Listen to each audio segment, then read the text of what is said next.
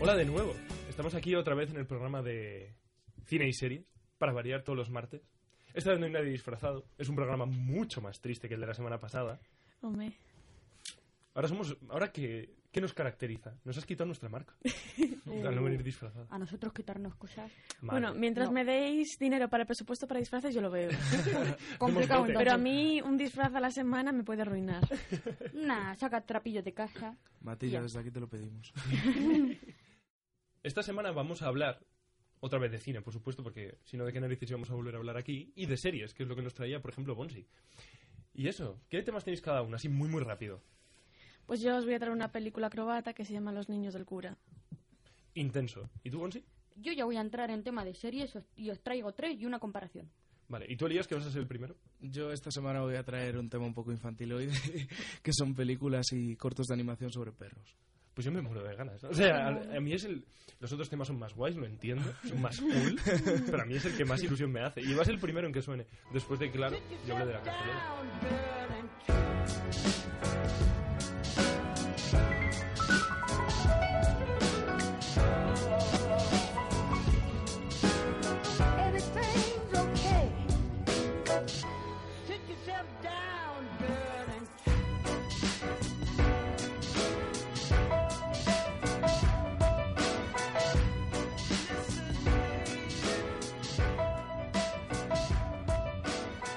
Vale, pues voy a hablar de la cartelera. Y esta vez nos han traído... Ya está, ya sí, que peliculones. Ya hemos salido, por supuesto, de esa depresión en la que yo he entrado desde hace más o menos un mes. Porque quiero ir al cine y no puedo. Es que estoy hasta las narices. Este sábado, sin embargo, me resigné y decidí ir a ver La batalla de los sexos. Que suena... Es que suena fatal. Es que es una película de chistes malos para señores mayores y en las De que una cuñados. mujer... eh, de cuñados. Y lo peor es que la sinopsis podría prometer mucho. Pues la cosa es que está primero, ¿por quién está dirigida? Porque por eso es por lo que fui y dije, coño, eh, por el de ¿cómo se llama? Pequeña Miss Sunshine. ¿La recordáis? Que es maravillosa. Es una película genial, que también aparece este actor que es Steve Carell, Carrell, perdón, el que me lo, he, cómico. me lo he tenido que apuntar, porque es el de Office, entonces Sí, nunca sí, me acuerdo sí. cómo se llama. Pobrecitos. Pues bueno, sale Emma Stone, que ganó el Oscar el año pasado, y este pavo. O sea, que el cartel está a tope. El problema es una mierda de película. Yo fui con toda la ilusión de mi, de mi corazón. Narra la historia entre dos, entre dos tenistas, un hombre y una mujer, que hacen, montan un partido después de como una hora y media de película, en el que se va a decidir cuál de los dos sexos es mejor. Ay, Dios. Ay Dios. Es, es un partido histórico, o sea, esto ha tenido historia, me parece que ocurrió en los años, a finales de los años 70. El problema que tiene la película es que además de lenta, los dramas históricos tienen ese problema. Tienen que cubrir todo lo que ocurrió. Y al tener que, cu- que cubrir todo lo que ocurrió, se hace pesadísimo, porque pasan cosas que tienen, que, que tienen sentido para los personajes, pero que sin embargo en una ficción se podrían haber ahorrado. Como en clase. que Efectivamente. van No necesito tanto dato sobre esto. Yo no había oído hablar de ella, la verdad. No, pues es que además tiene, tiene otro problema, que es que se le, se le acumulan los temas que reivindicar, porque es una, es una película, obviamente feminista, y eso es normal, porque se ve desde dónde viene, pero de repente empieza a meterse en el tema gay, y se empieza a meter mujeres en el tema gay en los años Uh. 70, entonces de repente te empieza a reivindicar una cosa sobre la otra. Eso es patinar muchísimo. No, más que patinar, es que la película es como que dice, pobre mujer, déjamela tranquila, que no le pueden discriminar más, que va a acabar llorando en un rincón, es feucha, con gafas gordas. Tío, no puede, no se puede ya más con ella. Y bueno, hasta aquí esta película. También ha salido mm, Deep. ¿Alguien recuerda una película de marcianos que se produjo en España de animación? Hace... Yo sí, la de, la de Planet... Planet no sé qué. Plan- no, Planet 51... No. no, No. la otra, Space Jam. No, Space Chips. Ay, Es lo de los monos que se van al espacio, no sé qué. ¡No! Space No, Jam. Es la de los Looney No, pero hay Space otra que es Space Chip, Chimps o algo así, que es del 2009, que van unos monos al espacio. No, Me he no, no. perdido. Es una película en la que salen como unos aliens, unos aliens verdes y que llega un astronauta hasta allí. Planet Planet 51. 51. ¿Es Planet 51? Sí. Es que suena demasiado guay. Planet 51, para lo mala que fue. Bueno, el caso. A ver, la peli te echas unas risas. El caso, dicen, yo esta sí que no la he visto, la crítica dice que para niños de menos de 8 años y que ya, que ya está, que si le quieres poner ahí a que se muevan los monigotes, que muy bien, pero que nada más. Y ha salido también American Assassin, que es una locura de tiros, porque todas las semanas tiene que salir una. Tampoco tiene ningún... El director no es conocido, ha hecho muchas series. Eh, dirigió durante una pequeña temporada Elementary, que he estado viendo. ¿Esa es la de Lucy Liu? No. La de Sherlock Holmes. Sí. Lucy Ah, Liu, no, vale, de sí, su sí. tía o algo No, así. él... Lucy Liu hace de Watson. Eso Ah. es. Pero sale ella, ¿no? Es Sí, sí, sí, sí, que, Vale, sí vale. que, sí que. Y hasta aquí lo que ha salido nuevo. Yo, bueno, me seguiría ahorrando los dineros para cuando salgan ya los grandes blockbusters de Navidad. Ahora doy paso a Elías, a ver qué se cuenta.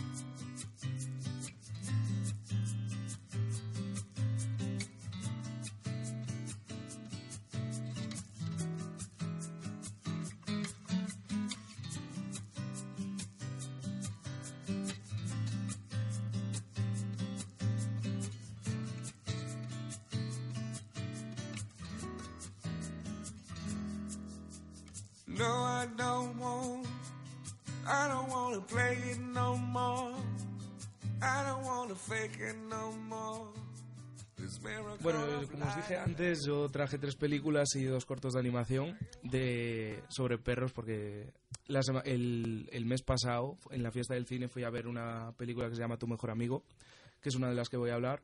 Está protagonizada por Dennis Quaid, creo que se pronuncia así, y un actor que me encanta, una serie que se llama Riverdale, que se llama el tío KJ Apa. Y básicamente... ¿Quién es ese señor? australianos, chicos.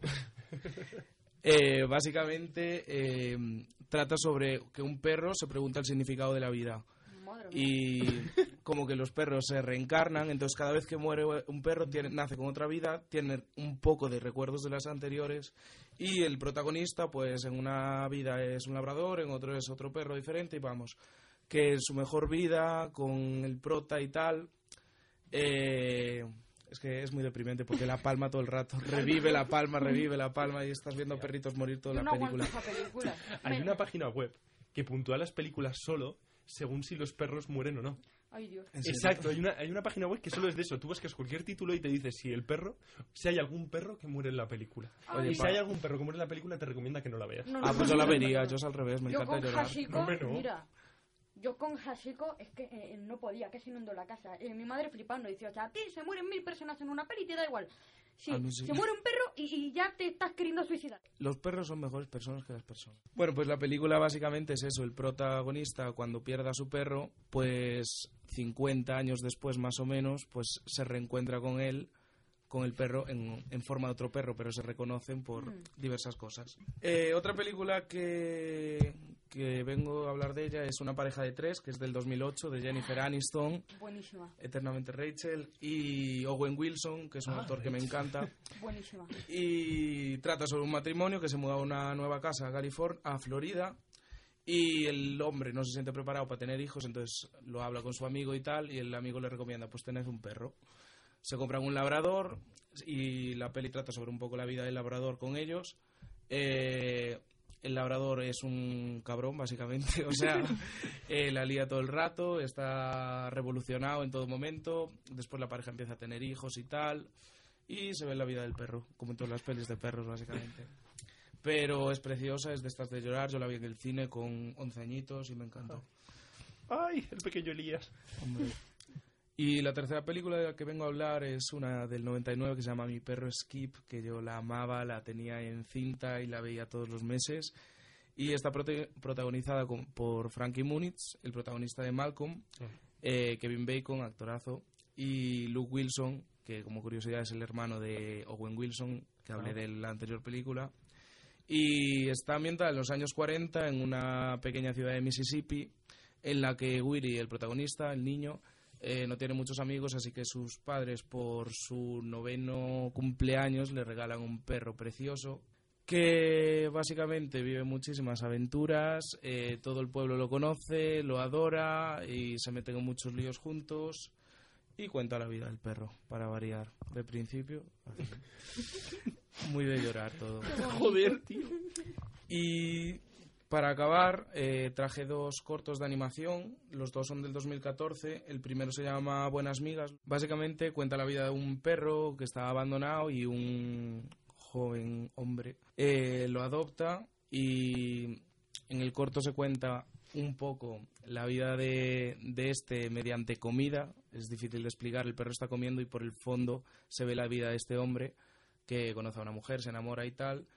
Y cuando conoce a esta mujer, básicamente suda del perro. Y bueno, hace eso, eh, que no que no abandonemos a los perros y todo eso como moraleja. Pero el perro, tío. Yo ya estoy Eh, llorando. Y el último corto se llama The Present. Lo vi hoy por primera vez, no lo había visto. Es alemán y ha ganado más de 50 premios en 180 festivales. Joder. El director se llama Jacob Frey y trata sobre un perro que le falta una pata Lo he visto. y, Me partió el alma. y la madre se lo regala, una madre se lo regala a su hijo y hasta aquí mi sección de esta semana. Pero no has hablado de, le- de leyendas, de absolutas leyendas. A ver, O sea, me habría gustado hablar de, de- otras películas como Hachiko, Balto o... No, no, no, no. Rex, el perro policía. Marmaduke. Marmaduke. Un Un, chihuahua, chihuahua en Beverly Hills. Iba a hablar de ella, pero como no es de llorar, hoy estoy deprimido. Tío, Pero es de perros, sirve ¿sí, igual. ¿se has reído? De Big Time. Ya, Pues Pero nada, bueno. muy bonita la sección. Me ha gustado mucho. pues hasta la semana que viene.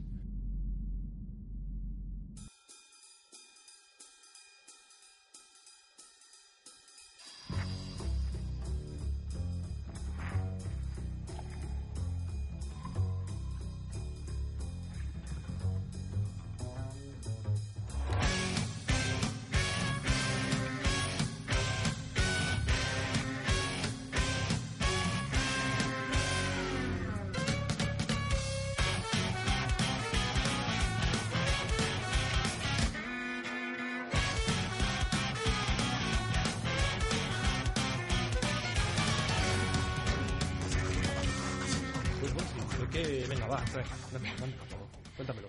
Muy buenas tardes, espero que estéis disfrutando el café o lo que sea que estéis haciendo ahora mismo. Y yo hoy ya vamos a entrar en materia y os vengo a hablar de tres series muy rapidito y luego os haré una comparación de mi serie favorita y Crepúsculo.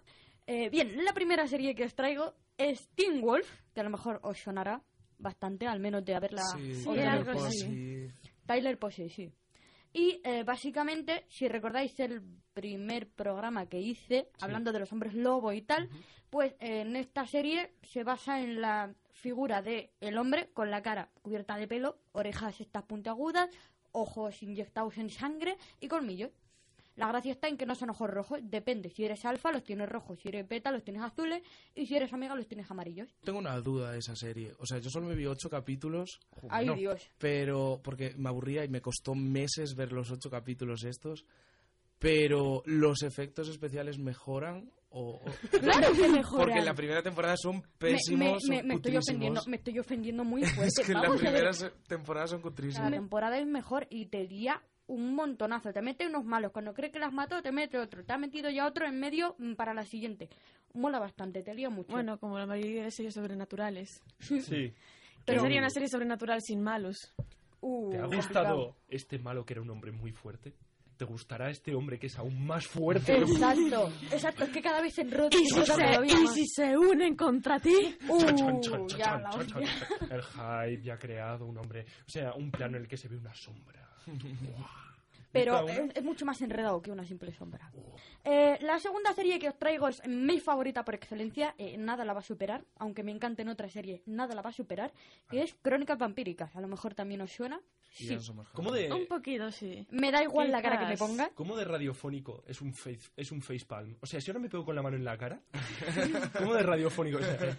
O sea, poco. O sea, pero quería, quería que... Me da igual la cara que me pongáis. O sea, para mí es la mejor serie de la puñetera historia. Vale. Para mí.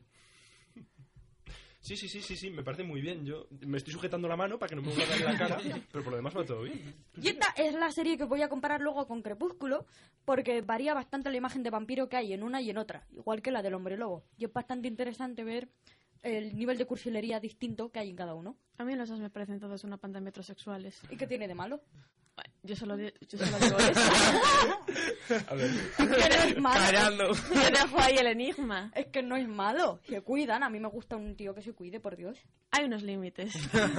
Lo siento, pero yo no puedo estar con un hombre mejor depilado que yo. ¿Tú sabes, tú sabes lo que tiene que cansar además de pilarte? Siendo un hombre lobo, por ejemplo. Un ah, bueno, esto es de vampiros. Claro. ¿Verdad? Que en Crepúsculo tiene los hombres lobo se quitaban la camiseta y no tenían pelo. ¿Qué clase de hombre lobo es ese? Un hombre lobo normal. ¿Cómo que un hombre No, lobo? ¿cómo que hombre lobo no? Del Los siglo hombres, XXI. los hombres lobo tienen pelo. ¡Mata! Y la tercera serie que va a gustar más, Stranger Things. Obviamente. Estoy a la mitad. o sea, Gracias. De la segunda temporada. Gracias, yo ya voy por la segunda temporada. Yo solo vi el también. primer capítulo de la segunda. uh, Yo se me por repito, yo no he visto nada. Como me hagáis un spoiler, os mato a la salida. Pues. Se mueren todos. Difícil, De ¿eh? repente hay una bomba, ¡boom! Y ya, a tomar por culo. Si me he enterado de algo que todavía no sé si me he enterado bien, se centra en los alienígenas, en los aliens y en los monstruos raros que hay. Mm. Mm, mm, más o menos. Bueno, aliens- Gira en torno ahí. Aliens yo creo que no, porque del espacio no vienen, ¿no? No, pero es que son tipo monstruos, son tipo monstruos, aliens. Y es monstruos. tipo el otro lado, ¿sabes? The Upside Down. El upside down, exacto. Y es que es muy, es muy raro explicar Stranger Things. Y ahora viene eh, la comparación entre los metrosexuales de Crepúsculo y los metrosexuales de Crónicas Vampíricas. Aunque ya puesto a quedarme con algunos, prefiero los de Crónicas Vampíricas. Yo también, gracias. Es la hostia. Prota de perdidos, obviamente. Obvi- Obviamente. Bien, eh, la cosa está en que en Crepúsculo, mm, si la habéis visto, que la mayoría de personas deduzco que sí, eh, se ve como, eh, principio, solamente salen cuando está nublado, casi no hay sol, están súper pálidos, están súper dramáticos de, Dios mío, debo alimentarme, pero no quiero porque heriré a alguien, o por Dios, los planos dramáticos, música melancólica de fondo. Y este es el detalle, padre, eh, brillar al sol. Brillar al sol es que me encanta la escena. El tipo va hasta la cima de la montaña para encontrar un rayo de luz, se abre así la camisa y la mira en plan de mira cómo brilló. Es la escena Más padre, por Dios. pálido. Sí, Hombre. princesa. Me da miedo ese tío. Desde O sea, que murió en de- Harry Potter. Sí, sí, sí, vamos. Sí, el cadáver Es el mismo. y en esa peli se puede ver la imagen del hombre lobo que os mencioné, del hombre que pasa a ser totalmente el lobo. No hay no es cara peluda, no es anda el hombre patas. Claro, es el lobo el animal en sí, solo que más grande. Y también Bonico. Qué bonito. Esa- Exacto, son muy bonitos. Bonico. Muy achuchables, tipo peluche muy grande. Que los mismos lobos, bueno, lobos. Eh, la misma tecnología que usaron para recrear esos lobos después se utilizó en Infierno Blanco. No me acuerdo el nombre del actor, que es muy conocido. El de la lista de Schindler. Ah, Infierno Blanco. Ah, qué guay. Mm. Mola. Y tengo una comparación interesante entre el hombre lobo de Crepúsculo y el de Crónicas, porque la imagen es la misma del hombre que pasa a ser completamente el animal. Pero en Crónicas Vampíricas pasan horrores, dolores de horrores, porque se tienen que romper literalmente cada hueso para hacerse el hombre lobo. Y en Crepúsculo no es salto y ya soy un lobo.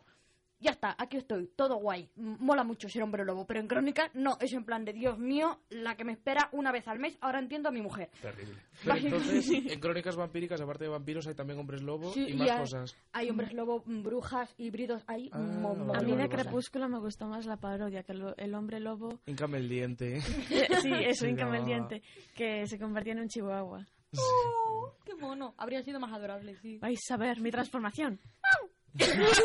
Mucho más peligroso, ¿dónde va a parar?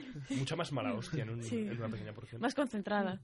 Y la gente suele decir que le gustan, pero muchísimo más, Crónicas Vampíricas porque no es tan cursi, no es tan melodramático y no se centra solo en el amor o en el romance o en el drama. O sea, hay muchas más cosas. Hay acción, hay muchos enredos entre los personajes, hay muchísima psicología. Y salen dos de las tres sirenas de H2O. Ya lo entiendo también, pero esas salen más creo que Otro en los punto. originales. Pero esas salen más en los originales. Pero primero salieron en Crónicas Vampíricas. Primero en Crónicas y luego fueron al spin-off, que son los originales. que Pero no, no deja de ser un El puntazo. spin-off de Crónicas Vampíricas. Claro. H2O. No. no, El spin-off de H2O es Crónicas Vampíricas, que pasan de sirenas. Os juro que cuando estabais hablando de las transformaciones, yo estaba pensando en las transformaciones de las sirenas de H2O. No, a ver, el spin-off en el que salen más estos personajes que eran las sirenas de H2O es los originales, que también es una serie muy buena de la que hablaré probablemente en otro programa. Pero básicamente es eso, que comparando Crónicas con Crepúsculo es una evolución bastante buena de Crepúsculo que es prá- prácticamente drama, drama, drama a Crónicas que está bastante más igualado en todos los sentidos. Vale, pues muchas gracias, Bonsi. Ahora ya tengo claro cuál es la diferencia. Cuando vea algún vampiro raruno, me acordaré de ti. Y ahora vamos a pasar con la sección de...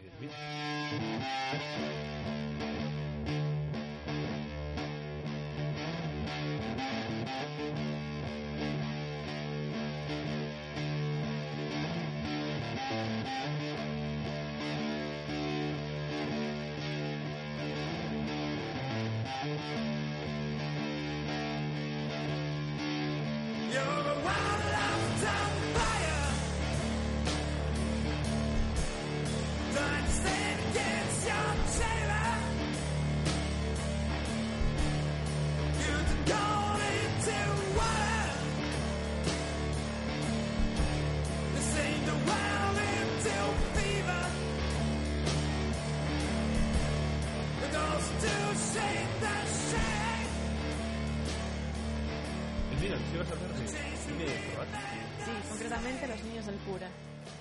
Ok. Ya el nombre promete. Okay. Es una tragicomedia religiosa del 2013 que antes de empezar a hablar de ella, de decir que es de las películas con las que más me he reído, pero también la que más me ha perturbado. Eh, está dirigida por Brinko Bresan, que seguramente tendrá otra pronunciación, pero bueno, A mí me que, vale. yo, que yo croata no sé. Mítico. Brin Sí. Croesan de toda la vida. Bueno, la película trata de un cura que viendo que la natalidad de la isla donde ejerce su profesión está a niveles del subsuelo, decide conspirar con el kiosquero y el farmacéutico para pinchar los condones y cambiar las píldoras anticonceptivas por placebos para fomentar la natalidad, Qué hijo de puta. Menuda liada. dando pie a situaciones inesperadas. Me lo puedo, me lo puedo ver. A ver si la idea es buena. El caso que es una putada para la gente, pero para la isla es una Ay, muy qué buena bien. idea. Mm. Yo lo haría. De hecho, de- tiene puntazos geniales, como por ejemplo hay dos políticos en la isla que vienen a ser como el, Rejo- el Rajoy y el Pablo Iglesias de España. Compran los condones, no me acuerdo si en el kiosco o en la farmacia. Y entonces cuando están haciendo el esquema de los compradores con quién usan dichos condones, descubren que estos dos políticos que tanto discuten en público, que están liados. Bueno, sí, De hecho, ¿y qué más pasa? Otro puntazo, que no es spoiler porque es el primer minuto de la película, eh, cuando mm, tiempo después de todo esto el cura está totalmente traumatizado y loco y se cree embarazado. Viene otro cura a confesarle y empieza a contarle toda la historia de cómo empezaron a pinchar los condones. Yo tengo una pregunta. ¿Los hombres pueden tener un embarazo psicológico? Pues... Pues se ve que este cura sí, el don Fabián. De hecho. ¿Pero se quedó embarazado en plan psicológicamente o, o sea, solo lo pensaba o le salió Solo, bueno? no solo que lo pensaba. De hecho, la película empieza, vi- llena- llega el cura, se sienta al lado del cura protagonista y suelta el, este, el, vamos, el protagonista. Ya se lo he dicho al otro, no pienso consentir un aborto. Un cura pariendo, o sea, imagen para, para dormir esta noche. Bueno, la, pe- la película en sí es todo un esperpento y una caricatura de la religión. Es que yo hablo mucho, pero hay veces que hay temas que de repente me sobrepasan. O sea, pasan por encima de mi cabeza, se van a otro punto y yo... Entre esto y el peliculón cubano de zombies, mi sección va a ser más bien las películas raras y esperpénticas. Yo, yo necesito una expresión para describir esta película, igual que peliculón cubano de zombies. ¿Cómo definirías tú esta película? Curas corata salidos. No, salidos no. Curas No, pinchados. no, no no. follan, o sea... No, no, no, no, el ¿Ves? cura es cura tal cual. De hecho, él lo hace por voluntad de Dios pinchar los condones para subir la natalidad.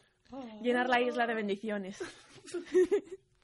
Madre. Es que me lo imagino en vez de poniendo hostias, poniendo los condones ya pinchados. O sea, No, de hecho hay un momento en que está el kiosquero y el cura en plan todo industrial en una mesa con una máquina de coser pasando los condones ahí a lo industrial En serio. para pincharlo. ¿Y, y- y- y- y- o sea, ¿a dónde quiere ir la película? O sea, ¿cuál es el... el ¿Es humor? ¿Es...? Es humor y la tragedia, la parte de la tragedia no la puedo contar porque si no sería un spoiler de la leche. Vale, vale. Lo único que puedo decir, y es una cosa que ya se intuye mucho en el título, es que hay, se toca el tema de la pedofilia. No desde el cura protagonista, sino por... te- Sí, se, verá próximamente, vamos. Eh, también decir un, otro punto a su favor que tiene el premio del cine europeo de 2013 a la mejor comedia. Anda, Mm, Así que aunque Joder. te deje perturbado para varios días, te ríes muchísimo. valió la pena. Sí. Pues está bien. Yo la duda que tengo es en qué momento ves la sinopsis tú y dices tengo que ver esta película escrita, porque a mí me la cuentas y me dan ganas de verla, pero viendo la sinopsis escrita, o sea, paranoia, ¿no? Eso es. Es que además, ¿cómo, cómo, cómo plasmas esa sinopsis? Rollo, sí, pues hay un cura y luego pincha un condón. y luego hay- joder. Luego tener un embarazo psicológico. Pues nada, la vi en R, en el Rebobina. ¿En dónde? Eh, creo que R solo está en Galicia. ¿Qué Sí, creo que sí. Pues a ver, R es Rollo como digital tipo Netflix Sí. o HBO, pero para la tele y tiene, para tiene la opción de rebobina y de catálogo. Y para, y para gallegos. Y para gallegos. Para gallegos. Telegallegos. Sí. Vale, Bueno, acabando con el cine croata, ¿alguna conclusión con la que no quieras dejar para... Bueno, primero, ¿cómo se vuelve a llamar? Los niños del cura. Ok. Lo guardo. Me lo apunto. Y para la semana que viene te digo a ver qué narices me ha parecido. Vale.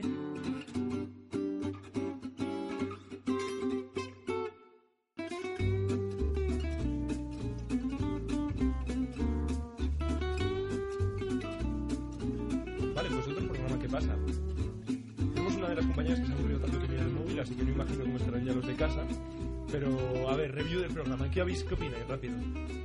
Que los perros mueren Los, pero los perros molan y Los curas pinchan condones. y los Vale. vampiros son metrosexuales. gracias por hacer la parte de Bonsi, que se acaba de ir. Y bueno, esto ha sido una semana más en el programa de cine y series de emisión Maonita, del programa de la UVA. Y claro, dentro de nada ya nos vais a poder ver en emisionmaonita.uva.es. Y, aquí seguiremos. Hasta la semana que viene. Adiós. Chao. Adiós.